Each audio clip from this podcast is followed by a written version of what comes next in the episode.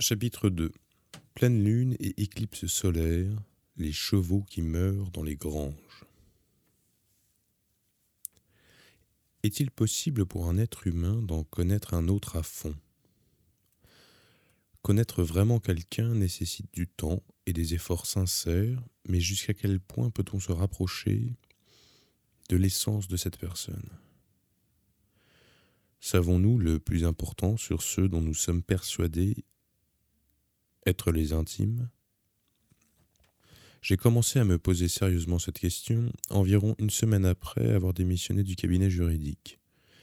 Jusque-là, ce genre de doute ne m'avait jamais effleuré. Pourquoi? Peut-être étais-je si occupé à construire ma vie que je n'avais pas le temps de me poser des questions essentielles. Comme pour la plupart des événements importants qui se produisent dans le monde, un infime détail se trouva à l'origine de mes vastes interrogations. Kumiko était parti précipitamment au travail après un petit déjeuner avalé à la hâte, et moi, j'avais fourré toute la vaisselle sale dans le lave-vaisselle, j'avais fait le lit, et je m'étais mis à passer l'aspirateur. Ensuite, assis sur la véranda, à côté du chat, j'avais jeté un coup d'œil aux offres d'emploi dans le journal et aux publicités pour les soldes. À midi, je m'étais préparé à un déjeuner sur le pouce. Puis j'étais allé faire les courses au supermarché pour le dîner et j'avais acheté en sus de la lessive, des mouchoirs en papier et du papier toilette au rayon bonnes affaires. Ensuite, j'étais rentré à la maison, préparé le repas, puis je m'étais affalé sur le canapé avec un bouquin en attendant le retour de ma femme. Ça ne faisait pas très longtemps que j'étais au chômage, je trouvais donc ce nouveau rythme de vie plutôt rafraîchissant. Plus besoin de prendre des métros bondés pour aller travailler, plus besoin de voir des gens que je n'avais pas envie de voir. Et, plus merveilleux que tout, je pouvais lire les livres que je voulais quand je voulais. Je ne savais pas combien de temps ça allait durer, mais au bout d'une semaine, je commençais à y prendre goût et faisais mon possible pour ne pas trop penser à l'avenir. Après tout, ce répit dans ma vie ne durerait pas éternellement, alors pourquoi ne pas en profiter? Mais ce soir-là, je n'arrivais pas à me concentrer sur le plaisir de ma lecture. Kumiko n'arrivait toujours pas. D'habitude, elle ne rentrait jamais plus tard que six heures et demie, et si par hasard elle avait dix minutes de retard, elle me passait un coup de fil. Elle était presque trop scrupuleuse concernant ce genre de détails. En tout cas, ce jour-là, à sept heures passées, elle n'était toujours pas là et ne m'avait pas téléphoné non plus. J'avais tout préparé pour que nous puissions passer à table dès son arrivée. Oh, pas de la cuisine très compliquée, de fines tranches de bœuf sautées à feu vif dans un wok avec des oignons, des poivrons et des pousses de soja, le tout assaisonné de sel, de poivre et de sauce soja. J'ajoutais un peu de bière en fin de cuisson. Je faisais souvent ce plat quand je vivais seul. J'avais fait cuire du riz, réchauffer la soupe au miso, couper et disposer les légumes sur un plat de façon à pouvoir les cuire en une minute dès que Kumiko serait là. Mais elle n'arrivait toujours pas. Je commençais à avoir faim et j'envisageais de me préparer une portion et de manger sans l'attendre, mais je ne parvenais pas à me décider. Sans raison particulière, ça ne me paraissait pas approprié. Assis à la table de la cuisine, je bus une bière, grignotai quelques biscuits apéritifs ramollis trouvés au fond du placard. La grande aiguille de ma montre approchait la demi de sept heures. Je la regardais distraitement passer ce cap. Finalement, Kumiko ne rentra qu'à neuf heures passées, l'air exténué, les yeux rouges. C'était un mauvais présage, il se passait toujours quelque chose de négatif quand elle avait les yeux injectés de sang. Reste cool, me dit Ginpetto. Pas de paroles intempestives, tu lui parles calmement, naturellement, sans la provoquer. Désolé, je n'arrivais pas à terminer mon travail.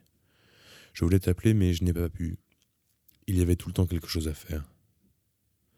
Ça ne fait rien, ne t'inquiète pas pour ça, dis-je d'un ton le plus normal possible.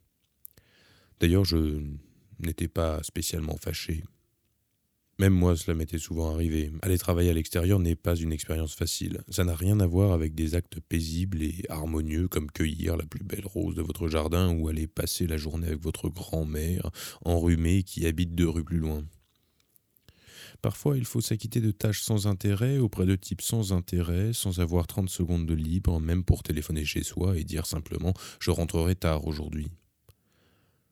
Ça ne prend pas plus de 30 secondes, et des téléphones il y en a partout, mais par moment, on n'arrive même pas à faire ça. Je me mis au fourneau, j'allumai le feu, versai de l'huile dans le wok. Kumiko prit une bière dans le frigo, sortit un verre du placard de la cuisine, inspecta ce que je m'apprêtais à faire cuire. Puis elle s'assit et but sa bière sans un mot. À voir sa tête, la bière n'était pas très bonne. Tu aurais dû dîner sans m'attendre, dit-elle. Je n'avais pas très faim. Pendant que je faisais sauter les légumes, elle alla à la salle de bain. Je l'entendis se passer de l'eau sur la figure, se brosser les dents. Elle ressortit avec dans les bras les mouchoirs et le papier toilette que j'avais acheté l'après-midi. Pourquoi achètes-tu ce genre de truc? demanda-t-elle d'une voix lasse. Une main sur le manche du wok. Je regardais alternativement son visage et ce qu'elle tenait dans les mains. Je ne voyais pas où elle voulait en venir.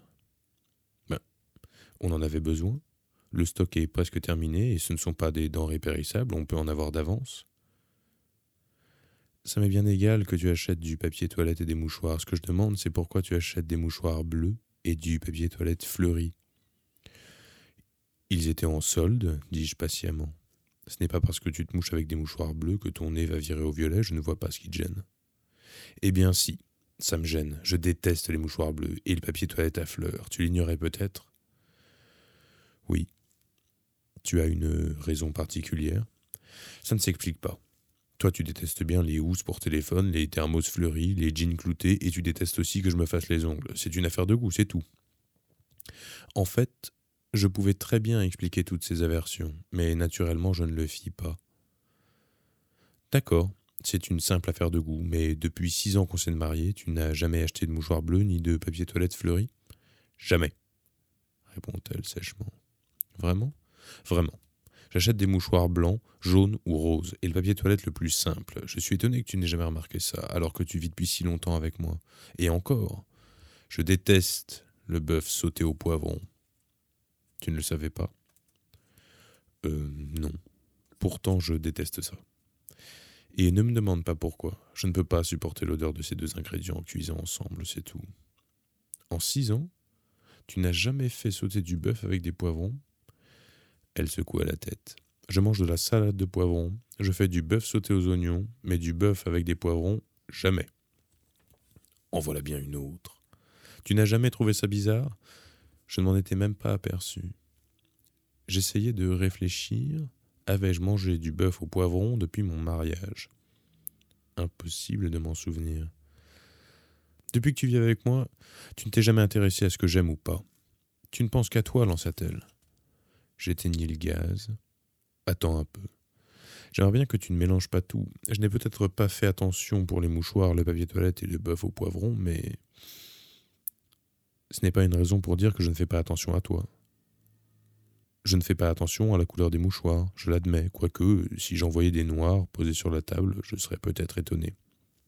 Idem pour le bœuf au poivron. Si ce plat disparaissait du monde pour l'éternité, je m'en moquerais pas mal, mais ça n'a rien à voir avec ce que tu es profondément, non? Kumiko ne répondit pas. Elle termina son verre de bière, puis regarda la canette vide sur la table. Je jetai le contenu du wok à la poubelle. C'est bizarre, me dis-je. Jusque-là, c'était un plat, et maintenant c'est une ordure dans la poubelle. J'ouvris une canette de bière et la bus au goulot. Pourquoi tu l'as demanda Kumiko. Parce que tu n'aimes pas ça.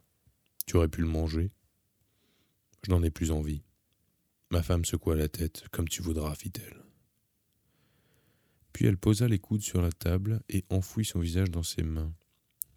Elle ne semblait pas pleurer, ni dormir. Je regardais alternativement le bouc vide sur la gazinière et ma femme. Puis je bus une gorgée de bière.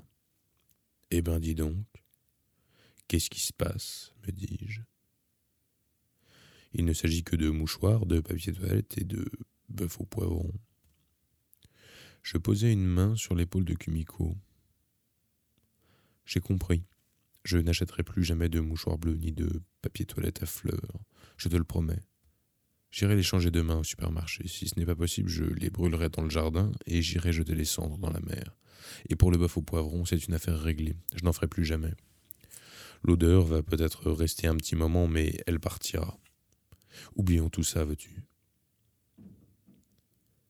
Elle ne disait toujours rien. Si seulement elle pouvait sortir, se promener une heure et revenir calmée. Mais la probabilité qu'elle le fasse était de zéro. Il fallait que je résolve cette affaire tout seul.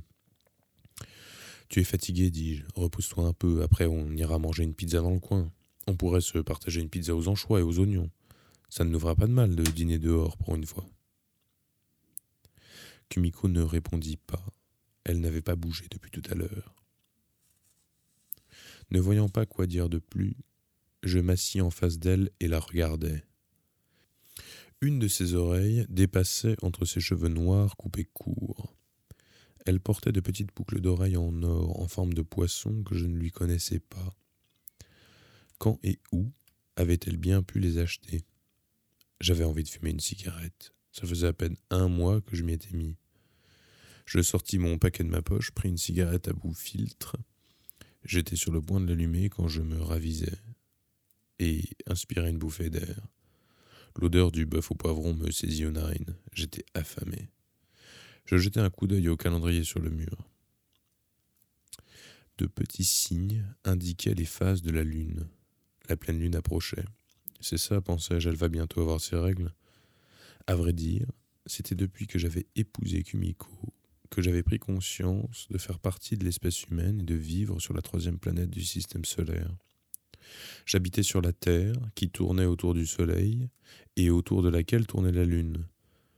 Que je le veuille ou non, ça continuerait éternellement, ou en tout cas un temps qui, à l'échelle de ma vie, me paraissait l'éternité.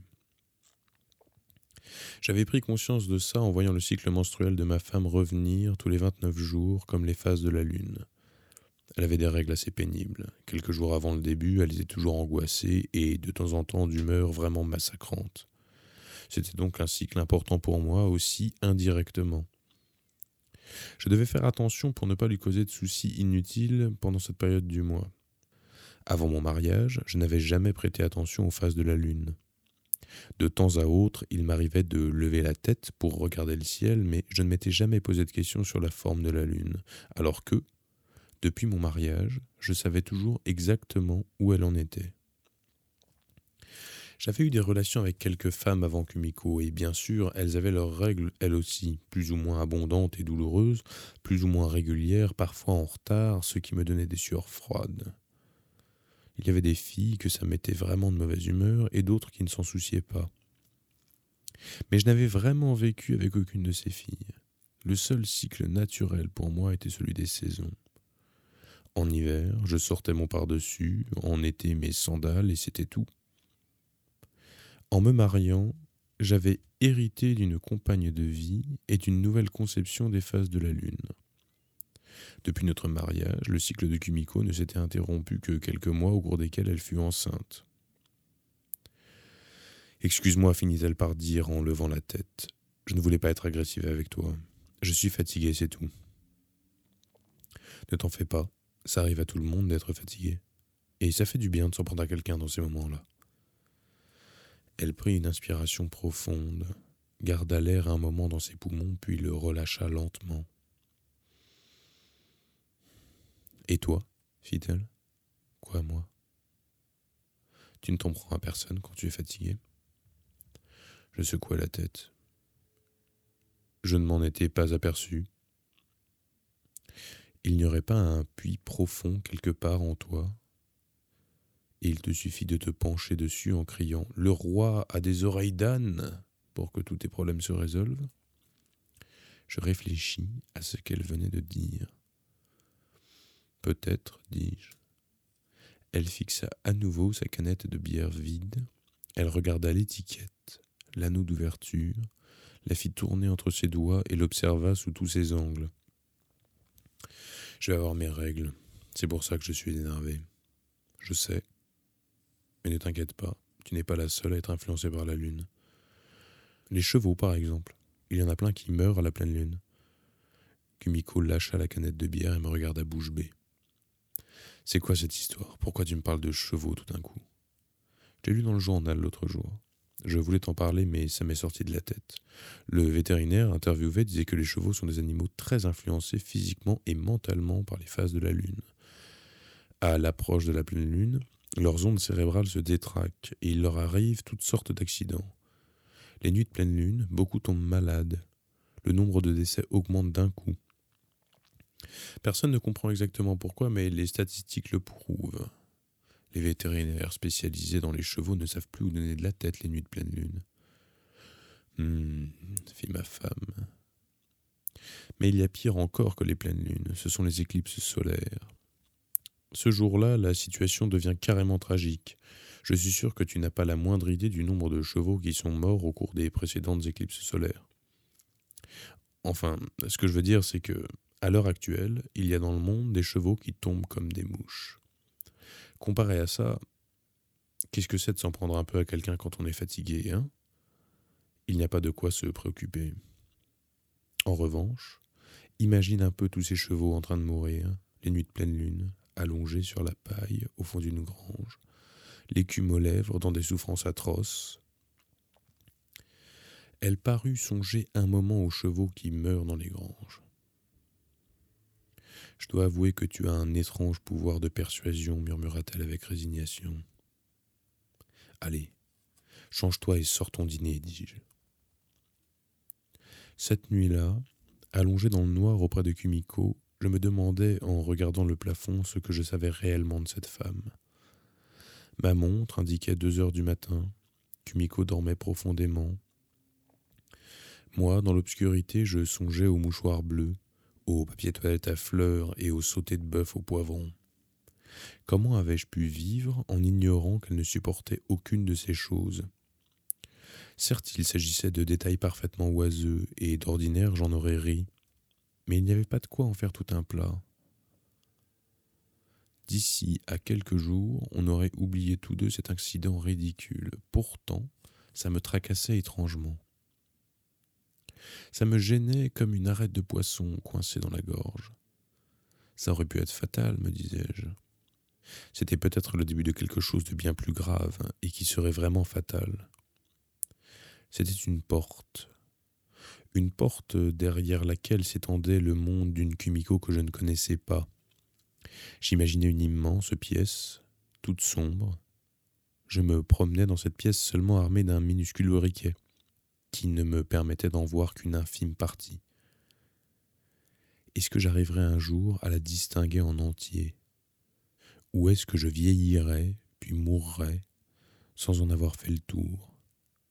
Si c'était le cas, quel sens avait la vie conjugale? Quel sens avait ma vie si je vivais et partageais le lit d'une inconnue? Telles furent mes réflexions cette nuit-là. Par la suite, je continuais à y penser par intermittence. Je ne le compris que beaucoup plus tard, mais à ce moment-là, j'avais vraiment mis le doigt sur le véritable problème.